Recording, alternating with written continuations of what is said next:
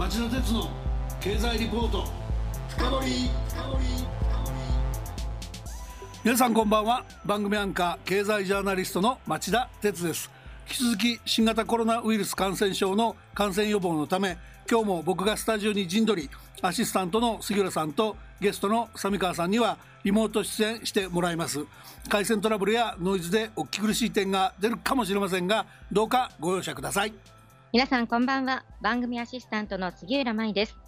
今夜の町田鉄の経済リポート深掘りは日銀の ETF 購入拡大の功罪コロナ危機に立ち向かう追加金融緩和策というテーマでお送りします。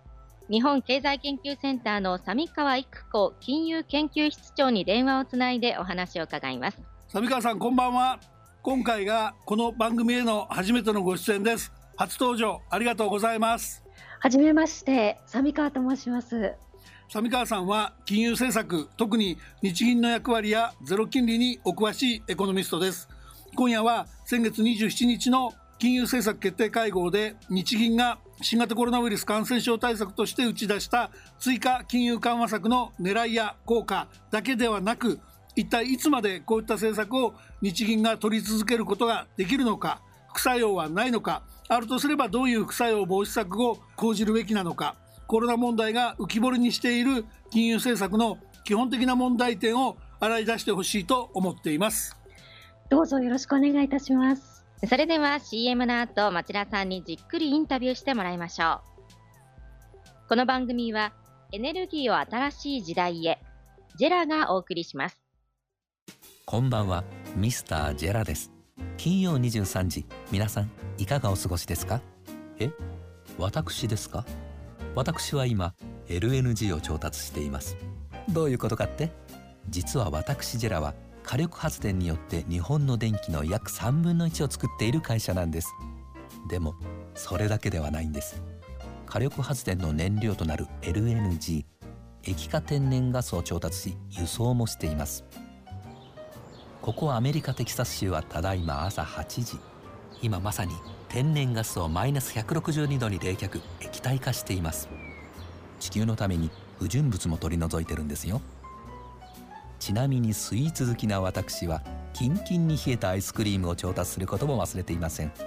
うん。美味しい。あ失礼しました。それでは皆さんまたお会いしましょう。エネルギーを新しい時代へ。ジェラがお送りしました町田鉄の経済リポート。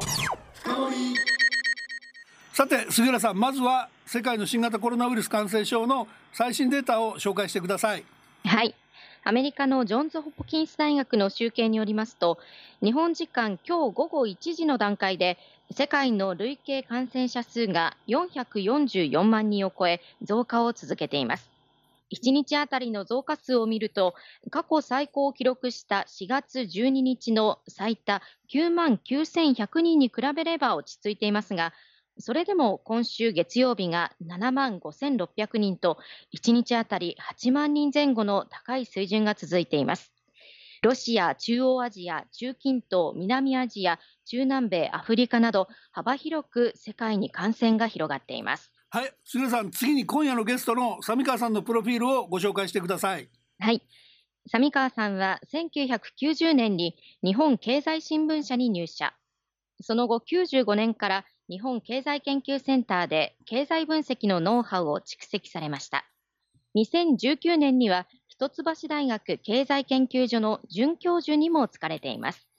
それでは早速伺っていきましょう。新型コロナウイルスの感染拡大で経済が急激に悪化していることに対応、日銀が4月の会合で決めた金融緩和拡大策はどのようなものですか？概要を説明してください。はい。日銀は3月に続いて4月の決定会合でも追加の金融緩和政策に踏み切りました。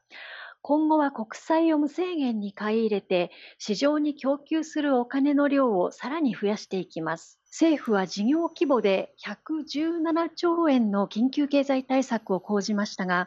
財源の一部を国債で賄うことが分かっています。国債の発行が増えると長期金利には上昇圧力がかかりやすくなりますので国債の買い入れを増やすことで金利の上昇を抑えて財政政策をサポートするというわけです。自分たちが保有している国債について、これまでは80兆円を1年間の増加額のめどとしてきましたが、今回はこのめどという表現を削除しました。アメリカではすでに FRB、連邦準備理事会が国債などを無制限に買い入れていますが、日銀もこれに追随した形となりました。4月の決定会合ではこのほか、企業の資金繰りが行き詰まらないよう、社債やコマーシャルペーパーの買い入れ枠を20兆円と従来の3倍近くに拡大しました。1年から3年程度だった社債の買い入れ年限を5年に延長しました。高止まりする長期金利を引き下げる狙いがあります。中小企業向けの資金繰り支援策では、企業向け融資の資金を無利子で金融機関に貸し出します。まあ、大盤振る舞いって大盤振る舞いなんですが、日銀のもう一つの金融緩和策である ETF、上場投資信託の買い入れについても伺えますか？これは三川さんが強い関心を持たれている政策ですよね。はい。日銀は3月下旬に開いた臨時の決定会合で ETF の買い入れを年間6兆円から2倍の12兆円に引き上げました。政府が1人10万円を一律で給付するのに必要な金額です。不動産投資信託、J リートの買い入れについても2倍の年間1800億円としました。黒田総裁は会見でリスクプレミアムに対してこれまでの倍の大きさ、スピードで働きかけを行っていくと説明しまして、3月には過去最高額となる1兆5000億円の ETF を購入しました。4月も1兆2000億円と2ヶ月連続で1兆円を上回っています。中央銀行が過去に株を買った例はほとんどありません。1997年のアジア通貨危機の際に、香港の中央銀行にあたる香港金融管理局が危機対策として買いましたが、政府の代理人として買い入れています。また、4月の金融政策決定会合では、ETF の買い入れ方針を見直すことが決まりました。ETF の各銘柄の時価総額に応じて買っていたんですけれども、今月から市中流通残高に応じた買い入れに変わっています。市中流通残高なんですが、時価総額から日銀が持っている分を除いた値です。買い入れ方針の見直しによって、今後は日銀による ETF の買い入れにおいては、東証株価指数、トピックスに連動する ETF の割合が下がります。これに対して日経平均株価に連動する ETF と JPX 日経400に連動する ETF の買い入れ割合は上がります。また、時価総額の大きな銘柄の割合が下がって、時価総額の小さな銘柄が買われることになりますので、運用会社が参入しやすくなって、市場の活性化につながるとの期待もあります。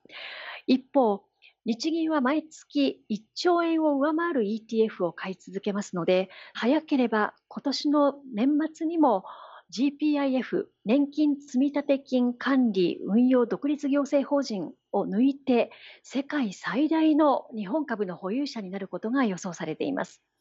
ところが ETF の場合、株式を直接には保有しませんので、議決権の行使は投資信託委託会社に委ねられています。日銀も直接には議決権を行使することはありません。心配されているのは、日銀が今のペースで株を買い続けますと、企業にとっては物を言わぬ株主、あるいは経営についてうるさく言ってこない株主の割合が高まることを意味しますので、採算の低い投資案件に手を出してしまうようなリスクテイク行動が増えかねないという点です。この問題は非上場の投資信託を通じたいわゆるパッシブ型の運用が増える場合にも起こると思います。例えば、ある企業に1億円を投資した場合と、同じ1億円をトピックスの2000社に投資した場合とでは、企業経営に対する投資家の面も変わってきます。しかも、投資信託はもっと少ない額から買えるわけですので、物言わぬ株主が大量にいるようなイメージです。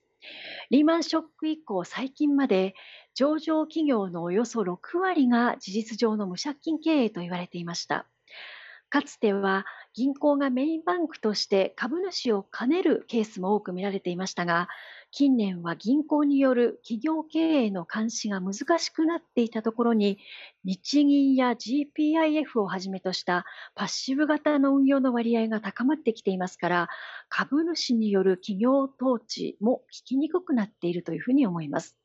コロナ危機後の企業ガバナンスを強化するという観点からも、日銀にはこれまで以上に ETF 買い入れに関する情報の開示が求められると思っています。あの今の物言わぬ株主が増えて企業が安易なリスクテイクをしかねないっていうご指摘は非常に重要だと思います。加えて僕はその単なる安易なリスクテイクにとどまらずこのコロナ危機で企業業績が大きく下押しされている時期に ETF で日銀がたくさん買い込むということですからこれをいいことに損失の先送りや損失隠しも含めて後半にモラルハザードを引き起こすんじゃないかそういう引き金になりかねないって実はすごく心配してます。危機対応とはいえ日銀が ETF をそんなに買うことの副作用を三川さんはどう考えてますか？おっしゃる通りのその企業のリスクテイク行動ということに加えまして今年3月には新型コロナウイルスの感染拡大で株価が世界的に急落して日経平均株価が一時1万6000円台まで下げるという場面がありました。この時、黒田総裁は ETF の含み損が2兆円から3兆円になると説明をしまして、2019年度決算で多額の損失が発生するということが心配されました。日銀では ETF や J リートの時価が母価を下回って含み損が発生しますと損失引当金を積まなければなりません。仮に時価が著しく下落した場合には減損処理が必要になってきましてそこから発生する特別損失の大きさによっては赤字どころか債務超過に陥ってしまう可能性もありました。日銀は赤字決算というのは1971年ニクソンショック以来ということになりますが債務超過はまだ経験したことがないんです3月は結局株価が月末にかけて持ち直しましたので今月の末に公表する2019年度決算でも赤字はどうやら避けられる見通しですとはいえ、日銀が抱える ETF は4月末で時価34兆円に膨らんでいます。満期のないリスク性資産を保有し続けますと、将来の株価次第では赤字、もしくは債務超過に陥るリスクも抱え続けることになってしまいます。コロナ危機が収束して経済が正常化に向かう前に政策の持続性が損なわれてリスク性資産の買い入れの縮小に追い込まれるという事態だけは避けなければなりません。先進国の中央銀行が債務超過に陥った場合に何が起きるかは予測できません。金融市場の安定維持のためにも赤字を回避しつつ企業の流動性確保を後押ししていくということが重要ではないでしょうか。日銀は当期剰余金と呼ばれる毎年の利益から準備金や配当金の支払いを除いた額を国庫に納めています。国民の財産として国庫に納付されますと自ら説明しているように国庫納付金というのは私たちが払っている税金と同様国民に帰属するものなんです。損失が発生して国庫に納付する額が極端に減ってしまうと国民の財産が毀損するということを意味します。仮に日銀が債務超過に陥ってしまいますと政府が財政資金を投じることになります。それは私たちの税金もしくは国債で賄われることになります。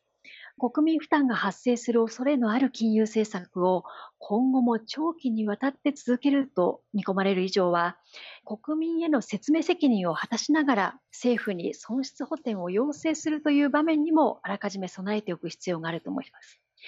また政府も市場の信任を損なわないために日銀との財務面での協力関係を示して危機対策の金融政策の安定性を担保していくということが求められると思います。日銀もかつての資産買い入れ等基金のように別勘定で資産を管理するということを検討しても良いかもしれません。なるほどね。金融政策のツケが回り回って税金で賄えるリスクも大きな問題です。加えて今年の3月末の株価回復期には日銀の ETF 買い出動が随分取り沙汰された局面もありました。事実ならば日銀の ETF 購入が日銀の赤字転落を回避させるという不思議な現象が起きた可能性も否定できないと思います。あと無制限に買い入れることになった国債についても三川さん少し深掘りしてください。はい。日銀が長期金利と短期金利を操作する、いわゆるイールドカーブコントロールを始めた2016年の9月頃から、過去に買い入れた大量の国債が満期を迎え始めたので、国債の保有残高の増加スピードというのは落ちています。例えば2019年度には市場から70兆円を上回る国債を買い入れたんですが、満期を迎えてバランスシートから落ちた分が50兆円を上回りましたので、ネットの買い入れ額、保有残高の前の年からの増加分というのは20兆円を割り込んでいるんです。このネットの増加額を、まあ、今回事実上無制限としたことで政府は新たに増発する国債だけでなく過去に発行した国債の借り換えについても心配しなくてよくなったんですね。ただこれは財政ファイナンスと呼ばれる現象でもあると思います。日銀は発行直後の国債をイールドカーブコントロールの下で金利ゼロで買い入れているわけですからハイパーインフレにつながりやすいことを過去の歴史が教えてくれています。日本でも高い率のインフレが起こらない保証はありません。この時、日銀がインフレを抑えようとして金利を引き上げると、今度は日銀に損失が発生してしまいます。日銀の運用利回りにあたる国債の金利に比べて、調達金利にあたる日銀当座預金の金利というのが急速に上がってしまって、短期的には日銀にとっては逆剤になってしまうからなんです。また、先ほどお伝えしましたように、リスク性資産に評価損が発生するかもしれません。リスク性資産の買い入れが市場メカニズムに及ぼす影響や、今後発生する損失の問題と合わせて、国民負担を伴う可能性のある政策の担い手が中央銀行であるべきかどうかについても、私たちは問い直す必要があるかもしれません。コロナ対策の財源については日本経済研究センターとしても3月の緊急提言で復興増税形式の所得増税が必要だって結論付けてますよね。まあ厳しい時代が続くことになるわけですが他には妙案はないんだと僕も痛感してます。三倉さん今夜は大変興味深いお話をいただきありがとうございました。今後 FRB や ECB も含めて金融当局の動きは大いに触れて検証していきたいと思ってますんでこれからも時々ご出演をお願いします。よろしくお願いいたします。杉浦さん、三川さんのお話どうでしたか？日銀の ETF 買い入れの背景ですとかリスクというのが非常によく分かりました。日銀が債務超過に陥ったらどうなるかこれは考えさせられましたね。何が起きるか怖いよね。リスナーの皆さんはどうお感じになられたでしょうか？さて来週は石油の世紀の終わりを告げるのか。新型コロナで歴史的安値が続く原油と中東情勢の行方と題しておなじみ日本経済研究センターの山田剛主任研究員のお話を伺う予定です。楽しみにしてください。今週は日銀の ETF 購入拡大の功罪コロナ危機に立ち向かう追加金融緩和策と題してお送りしました。来週も金曜夕方4時の町田鉄の経済ニュースカウントダウンから3つの番組でお耳にかかりましょう。それでは皆さんまた来週この番組はエネルギーを新しい時代へジェラがお送りしました。